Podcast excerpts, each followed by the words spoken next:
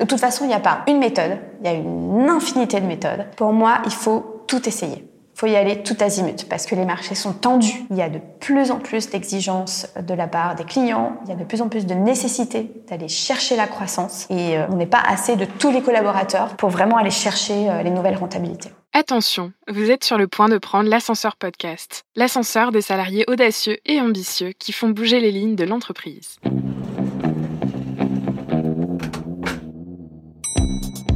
J'ai une idée, euh, et si on faisait ça On va euh, faire quelque chose qui va être utile pour le monde. Alors, waouh, c'était vraiment une expérience extraordinaire. On pensait aussi avoir un, mindset ouvert pour accepter aussi de changer? On peut tout apprendre, ça c'est clair. Tu peux pas avoir mon intelligence et ma soumission en même temps. c'est un peu comme le truc dans Astérix, quoi. Tu X27, il faut le formulaire bleu. Faut avoir du culot, faut avoir de l'envie, faut avoir du courage. Ah ben on a rien sans rien. Avoir une communauté derrière soi, ça donne une force de dingue. Ils l'ont fait, pourquoi pas moi? Bonjour, c'est Mélisande. Aujourd'hui, j'accueille Marjorie Pouzadou-Bokobza, responsable opérationnelle d'une start-up interne chez Prisma Media. Marjorie est aussi largement connue au sein de l'écosystème pour avoir monté la communauté Les Intrapreneuses. Dans cet épisode, Marjorie nous parle des raisons pour lesquelles elle a créé Les Intrapreneuses, de sa vision de l'intrapreneuriat et aussi de l'importance de faire passer à l'échelle l'intrapreneuriat dans les grands groupes. Ce que j'adore dans ce podcast, c'est sa conviction sur les orientations business que doivent avoir les projets internes. Nourrissez-vous de son énergie, elle est contagieuse. Bonjour Marjorie. Bonjour Alessandre. Bienvenue sur le podcast de l'Ascenseur Corpo. On est ravis de t'accueillir aujourd'hui pour que tu nous parles de ton parcours. Et donc, euh, j'aimerais savoir déjà qui tu es, raconte-nous tout. Je suis Marjorie Pouzadou, je suis fondatrice de la communauté Les Intrapreneuses, qui est une communauté d'influence et de partage sur euh, l'intrapreneuriat. Et euh, je suis directrice des opérations au sein d'une start-up interne dans un grand groupe média. Très bien. Euh, alors, ta communauté Les Intrapreneuses, tu peux nous en dire plus? Oui, c'est une communauté de aujourd'hui environ 1300 membres qui a commencé en fait sur un groupe Facebook dont le but et d'échanger sur l'entrepreneuriat, de s'acculturer sur l'entrepreneuriat, mais surtout de se donner l'énergie de dépasser ses freins à se développer. Il y a vraiment euh, besoin aujourd'hui que les entrepreneurs euh, ne s'auto-censurent pas. Il y a un élan euh, flagrant d'entrepreneuriat en France aujourd'hui. Et les entrepreneurs ont besoin de ne pas se sentir seuls. Donc le point clé, c'est on n'est plus seul quand on fait de l'entrepreneuriat aujourd'hui. Et il y a le groupe Les Entrepreneuses pour vous accompagner. Alors, euh, je connais un peu la démarche euh, des entrepreneuses. Je trouve ça incroyable. Je me demande quand même euh, comment est-ce qu'on fait pour créer une communauté aussi énorme très rapidement et comment est-ce qu'on fait justement pour donner cette énergie? Parce que finalement, de ce que j'en sais, c'est une communauté quand même, tu l'as dit de toute façon, digitale sur Facebook. Comment est-ce qu'on fait pour transmettre cette énergie malgré tout?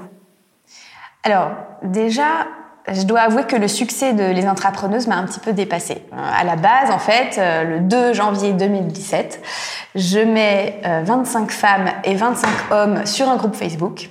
Alors, j'ai sciemment choisi un groupe Facebook pour euh, les facilités de la plateforme, puisqu'en fait, je gère les intrapreneuses uniquement sur mon temps personnel, donc uniquement le soir et le week-end. Donc, j'avais besoin d'essayer d'avoir en toute humilité, d'essayer d'avoir un maximum d'impact en peu de temps. Et euh, c'est ce que proposent aussi les potentialités de la, plateforme et les potentialités du groupe euh, Facebook. Donc j'ai mis 25 femmes et 25 hommes sur un groupe que j'ai appelé les intrapreneuses. J'ai un petit peu expliqué euh, ce que c'était, hein, l'idée de se donner l'énergie contagieuse d'avancer et d'encourager, d'encourager les projets.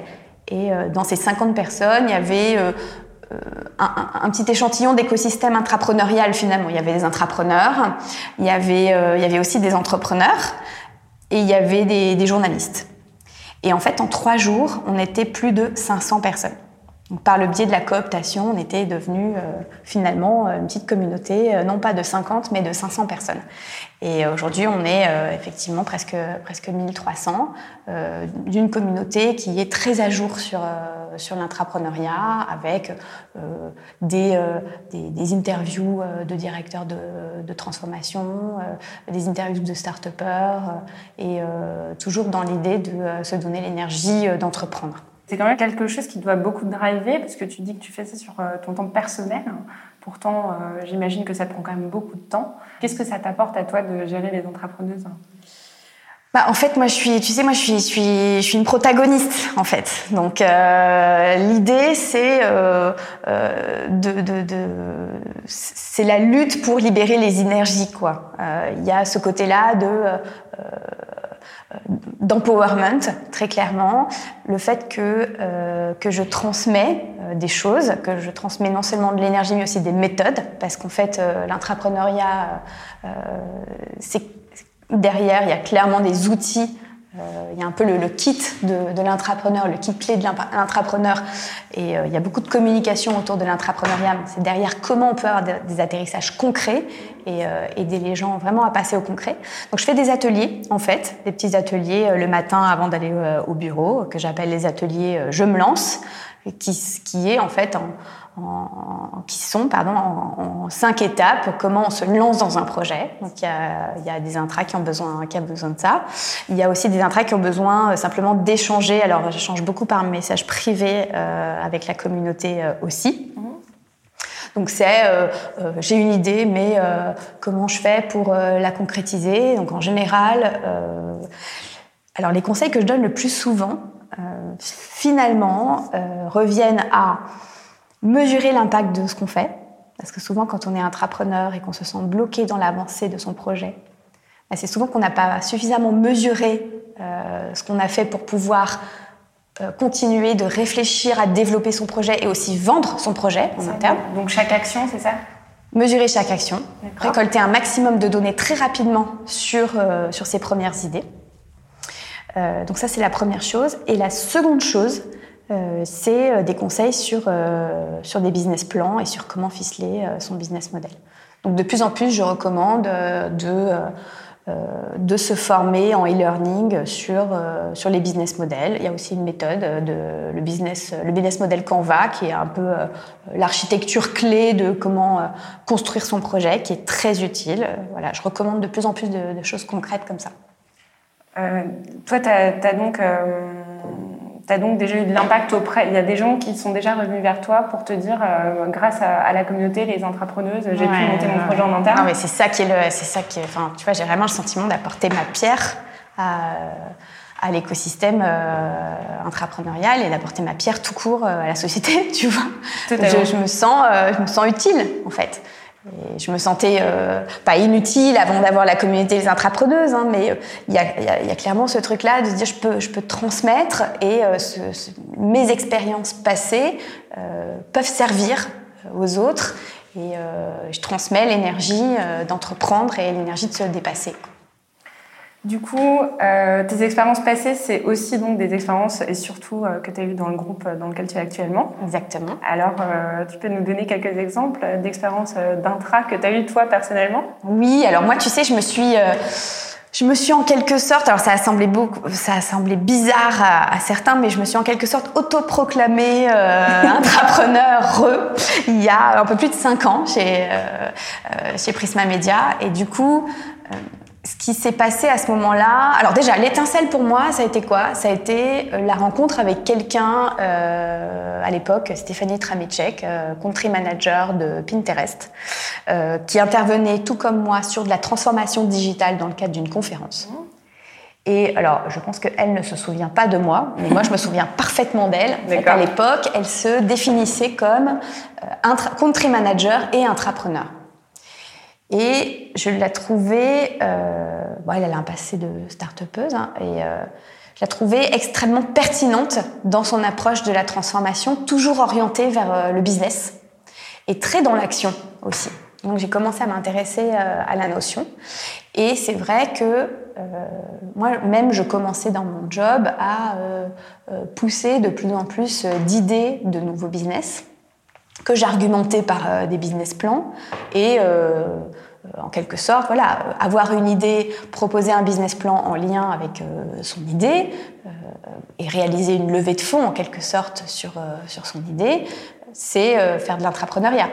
Donc j'avais commencé à diffuser la notion autour de moi, j'ai commencé à dire que j'étais intrapreneur Et on posait beaucoup de questions sur, sur cette notion. Moi-même, je me suis renseignée sur la notion euh, à l'époque. Et euh, euh, tu sais, la définition de, de, de Gifford qui vient tout droit des, des, années 70, mais qui est encore valable aujourd'hui, sur l'intrapreneur. L'intrapreneur, c'est un rêveur qui fait. Moi, je me sens vraiment comme ça, en fait. Vraiment le rêveur qui fait. Et l'intrapreneur qui est à la fois un mélange de... qui est, alors, l'intrapreneur qui est un entrepreneur corporate, déjà, définition de base, et euh, qui est très bon en self-motivation, self-management et en sens business. C'est tout ça, en fait, un entrepreneur. Alors, je suis totalement d'accord. Euh, et tu parlais euh, d'entrepreneur corporate. Je pense que c'est une vraie importance. À ton avis, pourquoi il faut être corporate quand on est entrepreneur? Alors, il y a plusieurs formes d'entrepreneuriat, mais Effectivement, le plus on est infiltré dans l'entreprise, le plus euh, notre hack va devoir être euh, intelligent, j'ai envie de dire.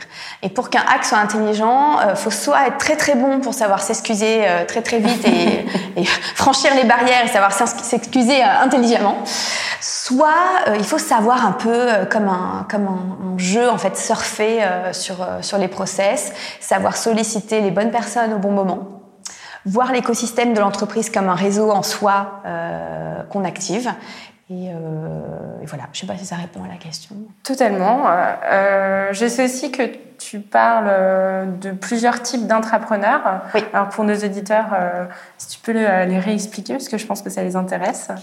En fait, moi, j'ai euh, modélisé un petit peu les choses. Effectivement, euh, on peut avoir plusieurs types d'entrepreneurs selon que le projet commence à l'extérieur de l'entreprise euh, ou qu'il commence à l'intérieur de l'entreprise. Donc, euh, le plus à l'extérieur possible, en fait, c'est euh, la start-up qui vient d'être achetée par une boîte. Mm -hmm. Un entrepreneur dont la boîte vient d'être rachetée par une grande entreprise. Ça devient un entrepreneur. Non, exactement. Qu'il le veuille ou non, il devient entrepreneur parce qu'il va devoir aussi s'adapter à un process d'entreprise. et à la politique interne. Et à la politique interne. Exactement. Donc il y a ça. Ensuite, il y a toujours à l'extérieur de l'entreprise bah, l'Innovation Lab euh, externe. Donc l'Innovation Lab externe, euh, par exemple, moi je vois chez Prisma Media, c'est la possibilité de sortir pendant trois mois l'intrapreneur de l'entreprise. Il est remplacé hein, à son poste pendant ces trois mois. Toujours Trois mois, tout à fait. Mmh. Et pendant ces trois mois, il va vraiment incuber euh, son projet à la façon d'une start-up, complètement coupé en fait des process de l'entreprise et euh, il va avoir euh, l'input de plusieurs, plusieurs mécènes. Il va faire pivoter son projet comme on le fait dans une start-up. Là, on est clairement dans l'incubation externe. donc ce, type d'entrepreneuriat-là est un peu le Graal en fait pour avoir l'innovation disruptive.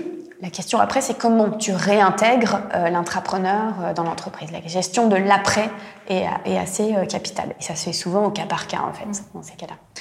Ensuite, tu vas avoir euh, ben, l'incubation interne, donc c'est l'innovation lab interne ou des process internes. Par exemple, euh, c'est euh, des, des, hackathons, voilà, sur deux jours, on sort des projets.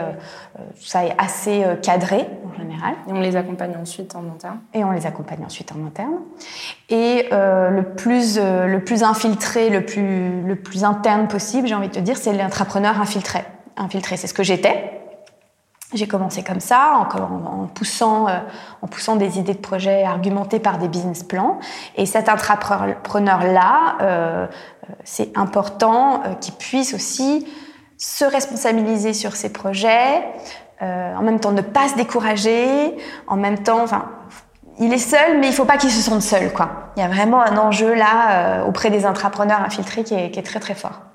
Après, à côté de ça, tu as le, corporate hacking, où par exemple, c'est euh, euh, dans une entreprise euh, l'IT qui décide de développer euh, des projets sur une roadmap parallèle à la roadmap officielle.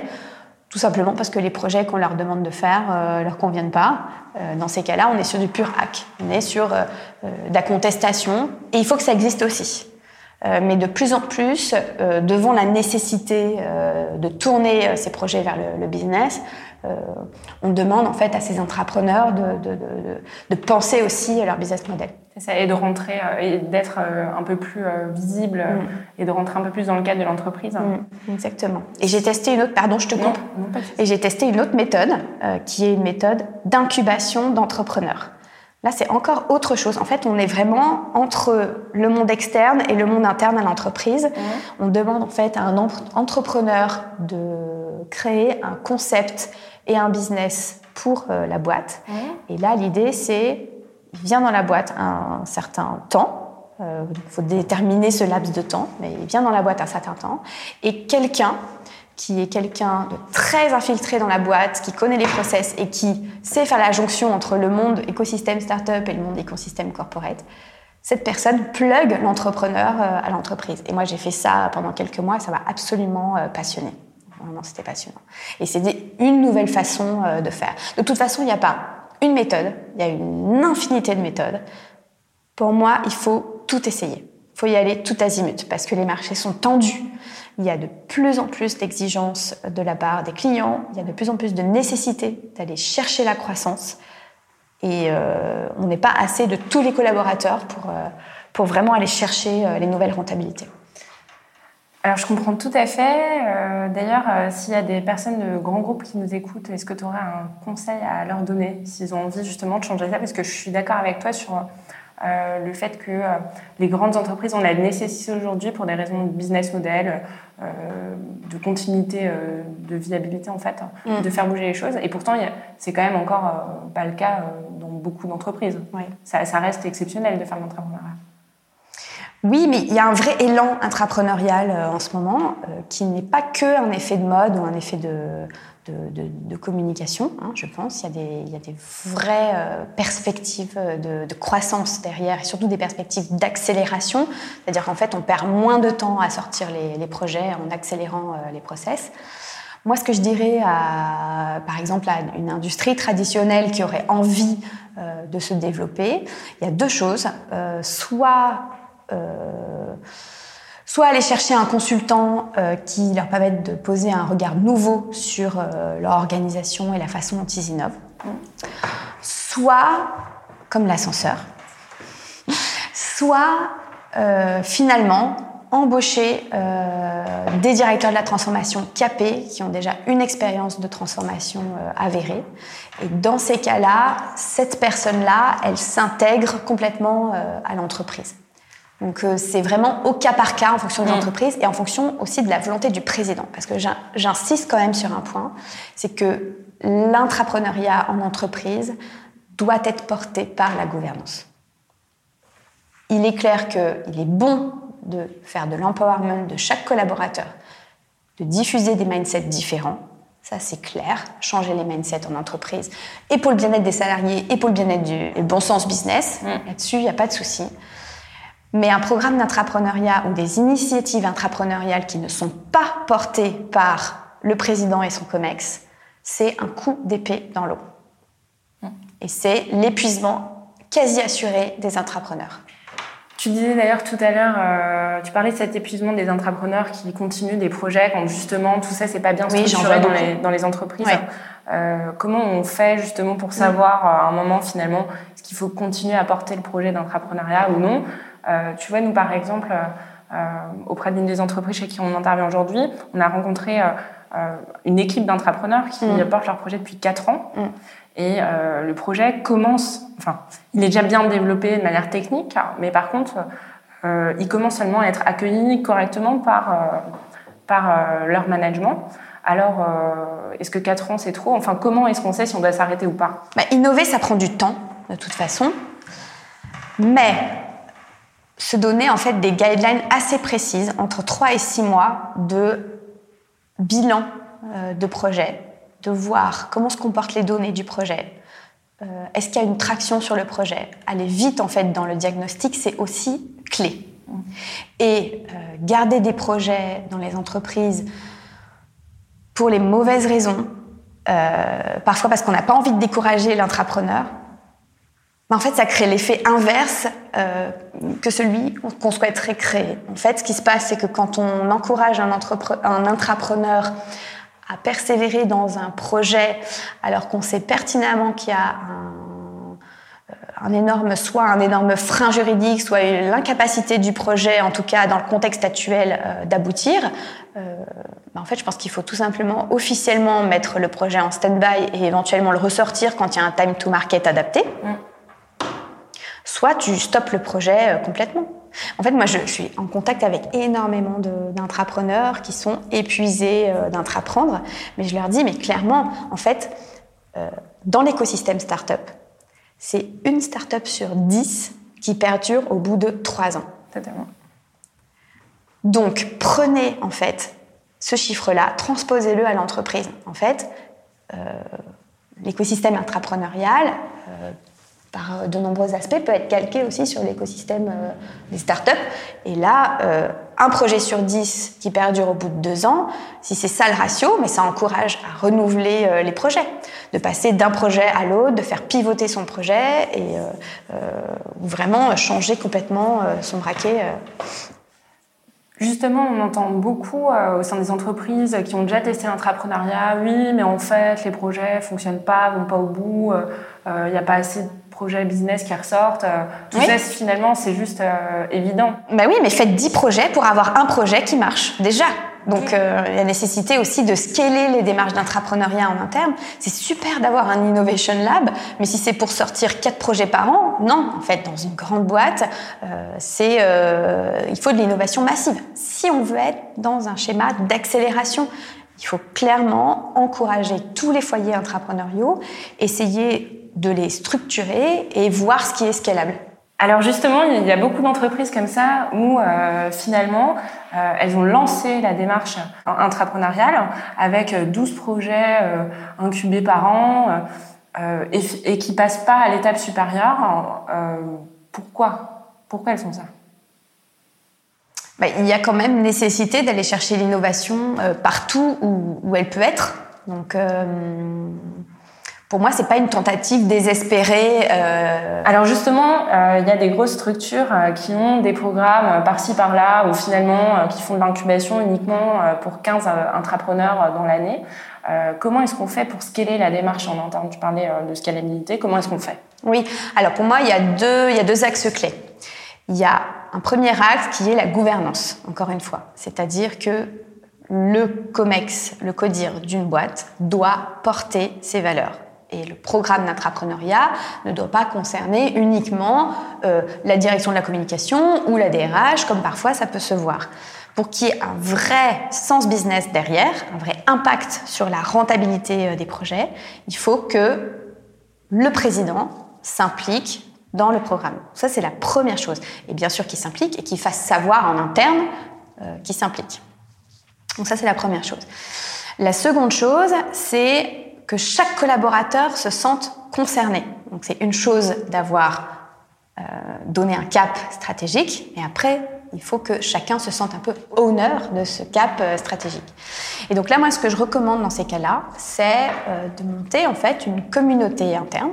Ben, moi, à l'extérieur, j'ai fondé la communauté des intrapreneuses, mais il est tout à fait possible de, pourquoi pas, créer un groupe Facebook euh, interne, privé, euh, au sein d'une boîte et de créer la communauté des gens qui s'intéressent à l'innovation. Ces gens-là ne sont pas forcément tous intrapreneurs, c'est-à-dire qu'ils ne sont pas forcément tous porteurs de projets, mm. mais ils peuvent également euh, proposer leurs compétences, par exemple, faire du mécénat de compétences peuvent également euh, euh, acculturer euh, la communauté sur une passion qu'ils ont et qui peuvent nourrir le business de, la boîte. Je pense que c'est intéressant de libérer en fait toutes les énergies en disant c'est permis de venir au travail en ayant une passion et en partageant sa passion dans la boîte. Donc euh, ça, j'ai déjà testé cet insight-là, de se dire euh, chaque collaborateur euh, est peut-être passionné par d'autres sujets que le sujet de leur poste. Et donc ça permet d'ouvrir le, champ. ça, la scalabilité, elle vient de là aussi, c'est-à-dire on a une définition de poste et on est capable d'aller chercher d'autres sujets, donc on est légitime sur d'autres sujets. Donc ça, j'ai déjà testé ça et c'est assez fort de rentrer par le centre d'intérêt. et puis, c'est aussi pour cette communauté-là, euh, organiser euh, des rencontres. Euh, tu vois, la, la, créativité naît aussi de la rencontre et du fait que des petites équipes se forment de façon improvisée. Ça peut commencer par là aussi. Et ça participe du fait que chacun se sent dans la démarche et intégré à la démarche d'innovation. Et à un moment, la stratégie d'entreprise et l'empowerment de chaque collaborateur ben, se rejoignent. Et ça porte. Et ça porte toute la boîte. Voilà. Alors, par rapport à la stratégie d'entreprise, euh, tu disais qu'il fallait impliquer euh, tous les secteurs, la com, les RH, euh, etc. Et nous, justement, on s'était posé cette question. Finalement, suite à nos échanges avec l'ensemble des entrepreneurs qu'on a interviewés ou non, on se rend compte que on a l'impression, en tout cas, qu'il y a quand même beaucoup de blocages au niveau ressources humaines. Est-ce que ça serait pas finalement en interne le service où il y a le plus de freins alors moi j'ai pas, alors j'avoue que j'ai pas eu, j'ai pas connu ça en fait. Moi je clairement, euh, les RH pour moi ont toujours été des, alliés euh, et, au contraire en fait euh, ont permis vraiment très souvent d'accélérer les projets. Mais c'est peut-être finalement pour ça que dans ton entreprise aujourd'hui, la démarche est en train de se développer de manière forte. Oui. parce que c'est vrai que tu disais que vous remplacez automatiquement les gens qui sortent. Ouais. Mais euh, c'est oui, ça c'est une décision forte. C'est une décision très forte, exactement. Justement, mm. euh, il y a quand même plein de managers qui se posent cette question à se dire, ben oui, mais si je laisse euh, mon collaborateur mm. intra sortir, ben après il manque quelqu'un pendant 6 mois, voire 12 mois, comment je fais quoi? Oui, c'est un investissement en ressources. Donc, il y a une dimension RH effectivement là-dedans, mais il y a une, dimension financière. Quoi.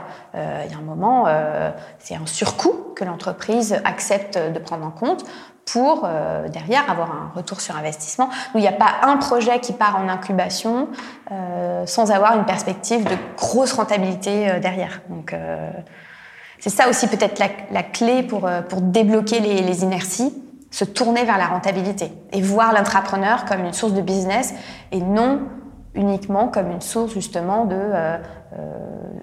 de, dynamique ou de, de, créativité. Ou il euh, y a, y doit y avoir un atterrissage rentabilité derrière. Donc toi, tu, tu penses que entrepreneur et business, c'est forcément, ça va forcément de pair. Ouais. On, ne peut pas faire de l'entrepreneuriat sans vouloir créer du business. Exactement. Et pourquoi? Parce qu'il en va de la pérennité euh, de l'élan intrapreneurial, c'est-à-dire pour éviter que l'intrapreneuriat, qui bénéficie d'un élan formidable en ce moment en France, pour éviter que cet élan euh, ne disparaisse comme il est né, il faut un atterrissage business. Il faut que ça parle aux actionnaires de la boîte, il faut que ça parle au top management de la boîte. Il ne faut pas oublier qu'on est dans une boîte euh, pour faire du business, hein. on n'est pas là pour faire du... Euh, sinon, si, on veut faire de l'humanitaire, on fait de l'humanitaire. Si on veut faire du business, on fait du business. Mais là, clairement, je pense qu'il en va de la pérennité de l'élan intrapreneurial. Il est urgent d'orienter les projets intrapreneuriaux vers de la rentabilité ou vers un cost management intelligent aussi, mais en tout cas une optimisation euh, des rentabilités. Pour moi, c'est clé. Et, alors, je suis tout à, fait d'accord avec toi parce que moi, je, viens d'une banque hein, avant, de, faire l'ascenseur euh, corpo. Donc, je travaille dans une banque, euh, donc je comprends tout à fait. Mais pourtant, on voit quand même aujourd'hui beaucoup euh d'initiatives intrapreneuriat social, entrepreneuriat social. Est-ce que c'est antinomique, ça justement, intrapreneuriat social et business? Non, c'est pas antinomique. Hein. Tu sais, tu as l'émergence d'énormément de, de start-up dans l'entrepreneuriat social aujourd'hui. Non, c'est pas c'est pas antinomique. Business et, et, social n'est pas antinomique. Je dis juste que il faut quand même une perspective de, de, rentabilité euh, derrière pour faire en sorte qu'on soit pas sur un effet de com et qu'on soit mm. sur quelque chose de tangible pour l'entreprise et assurer la pérennité de l'intrapreneuriat en France. Alors totalement. Et du coup, les entreprises ont quand même cette nécessité de faire justement, quand on voit toute la partie euh, impact business, elles ont une nécessité parce que euh, je crois que la statistique, c'est quoi dans, dans, dans, 30 ans, 80% des grosses entreprises sont mortes. Donc elles, ont, elles sont obligées de le faire. Et ouais, instinct de survie, exactement. Instinct de survie. Il faut aller très vite là. Là, on est vraiment dans euh, une situation où euh, où il faut aller très vite. Les marchés sont tendus et euh, certaines industries euh, pour lesquelles la croissance est loin derrière elles ont besoin, ont la nécessité de se renouveler rapidement et de trouver les nouvelles, nouvelles sources de revenus. Tu penses que l'entrepreneuriat, c'est une réponse pour tous, d'une certaine manière? Alors, c'est pas la seule réponse, mais c'est un socle clé parce que il a le pouvoir, l'entrepreneuriat a le pouvoir de changer les mindsets et d'orienter euh, l'énergie vers de l'énergie positive, l'énergie créatrice, et, euh, la transformer en business. Euh, totalement, du coup, tu parlais de pouvoir et d'énergie. Finalement, pour les entrepreneurs, de, s'engager là-dedans, de développer leur projet, ça, ça, peut aussi leur donner envie d'être entrepreneur. Oh bah oui, complètement. Euh, mais toi, tu disais, par exemple, euh, dans ton cas à toi, que c'était important pour toi. Euh, enfin, je te demandais tout à l'heure si, si tu avais déjà envisagé de devenir entrepreneur.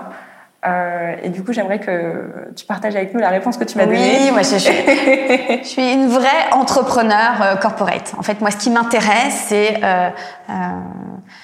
c'est euh, l'impact que je peux avoir sur euh, des grosses structures, euh, de, sentir que je peux apporter ma pierre à des gros édifices. Et donc, je, pense, mais après, c'est aujourd'hui, dans l'état actuel des choses, ma, ma plus grande motivation, c'est de porter l'entrepreneuriat et dans mon entreprise et en France à travers la communauté Les Intrapreneuses et euh, de participer euh, à cet élan euh, formidable euh, d'entrepreneuriat euh, corporate qui est en train de bouleverser les entreprises et, et, les mindsets des gens. Et il y a quelque chose qui est aussi de l'ordre du bien-être au travail, parce que c'est pas un mauvais mot de parler de bonheur au bureau. Euh, j'ai vu énormément de, de gens qui, qui, pensaient que leur flamme était éteinte, et, et, quand on réussit à, à raviver cette flamme, cette flamme de, de, de, l'envie en fait de d'accomplir des choses en entreprise. Je trouve ça formidable. Donc, je suis une vraie euh, entrepreneur euh, corporate. Et pour raviver la flamme des salariés, alors? Alors, pour raviver la flamme des, des salariés, le, oui, l'entrepreneuriat est un vrai, euh, un vrai levier. Tu penses à quoi? Quel est le meilleur conseil que tu peux donner à un salarié, justement, qui a perdu cette flamme et qui aimerait la retrouver pour devenir... Parce que parfois, se dire oh, je dois devenir entrepreneur », c'est peut-être long, mais quel est l'état d'esprit, finalement, qu'il faut avoir? Oui, en fait, euh, euh, je pense que pour raviver la flamme, il faut se dire j'apporte quelque chose. En fait, j'ai quelque chose, euh, à apporter. En fait, on n'est pas un numéro en entreprise. C'est faux aujourd'hui. On peut ne plus être un numéro, ne plus se sentir un pion. On peut être complètement acteur de sa vie en entreprise en proposant des projets. C'est dur, mais il faut se responsabiliser sur le fait que c'est possible en prenant euh, à bras le corps euh, certaines situations, en proposant ses propres projets. Euh, en fait, les statistiques des startups, elles nous aident aussi beaucoup. Se dire que une startup sur dix perdure au bout de deux ans, ça veut dire que bah, qu'il faut dix projets avant d'avoir une réussite, mm. en gros, si je te le fais mmh, schématiquement. Donc, persévérer, pratiquer en fait la résilience, qui est très présente dans, euh, dans l'écosystème startup. Hein. Un start-upper, il a de grandes qualités, il est euh, résilient, il est dans l'action et il a cultivé son pouvoir de conviction. Et donc, ne pas se dire que euh, tout ce qui fait partie de votre job desk, vous le devez à l'entreprise. En fait, c'est aussi à vous de créer votre job et euh, personne vous en voudra de présenter un projet, de pitcher un projet avec un business plan un petit peu étayé pour faire avancer euh, l'entreprise et qu'il soit un business plan ou un projet en lien avec vos passions, pourquoi pas? Il faut complètement euh, être acteur. Il faut être acteur soi-même de euh, sa job desk. De sa, carrière. Et, et l'entrepreneuriat, c'est une réponse. Complètement. L'entrepreneuriat, c'est une des réponses. Une des réponses, exact. Comme tu me l'as dit euh, beaucoup, euh, il y a plusieurs réponses euh, finalement à la survie des entreprises et au, bien-être des salariés, au développement de compétences. Il n'y a pas que l'entrepreneuriat, mais c'est une réponse forte aujourd'hui pour toi. Est-ce que tu aurais un livre à conseiller qui pourrait partager toutes ces inspirations à nos auditeurs hein? Écoute, très récemment, j'ai lu euh, le livre de John Lyon The Family, euh, le livre de la jungle. D'accord. Tu l'as lu donc. Coécrit par Annabelle Bignon que je connais bien. Euh, donc le livre de la jungle, ce livre-là permet de s'imprégner de l'écosystème start-up. Il n'est pas en soi un mode d'emploi pour euh, les intrapreneurs, mais il permet vraiment de s'inspirer de l'écosystème start-up, des méthodes de l'écosystème start-up. Donc c'est assez inspirant, je trouve.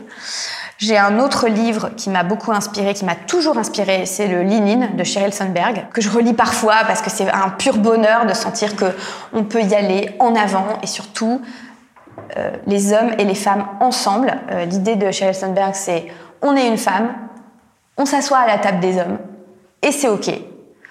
On est un homme et on est pro-leadership féminin et c'est ok tout ça, ça donne quand même l'énergie d'avancer. Surtout quand on est une femme, on a plutôt tendance, euh, on a souvent le syndrome de l'imposteur, cette tendance à se mettre aussi ses propres euh, barrières, attendre que tout soit parfait pour se lancer euh, dans les projets. Bah non, en fait. done is better than perfect. C'est clairement, c'est clairement le claim de, de, Facebook et de Sheryl Sandberg. En fait, lancez-vous et puis voyez, voyez ce qui se passe. Parfait, ben merci beaucoup euh, Marjorie. Euh, c'était euh, un plaisir de partager ce podcast avec toi et toute cette énergie que j'ai pris pour moi et que j'espère que tout le monde prendra aussi aujourd'hui. Et on te dit à très vite avec les entrepreneuses. Merci beaucoup. Merci d'avoir écouté notre podcast jusqu'à la fin. Aujourd'hui, on espère que comme nous, vous avez été inspirés par l'invité du jour qui a pris sa carrière en main et qui est passé à l'action pour innover de l'intérieur. Si vous êtes encore là, c'est que l'épisode vous a plu. Alors rejoignez-nous et abonnez-vous à l'ascenseur podcast sur votre chaîne de podcast préférée comme Apple Podcast, iTunes, Google Podcast ou SoundCloud. Pour nous aider à dépasser les frontières, pensez à laisser un commentaire ou une note 5 étoiles. Ça nous permettra d'inspirer encore beaucoup plus de gens comme vous.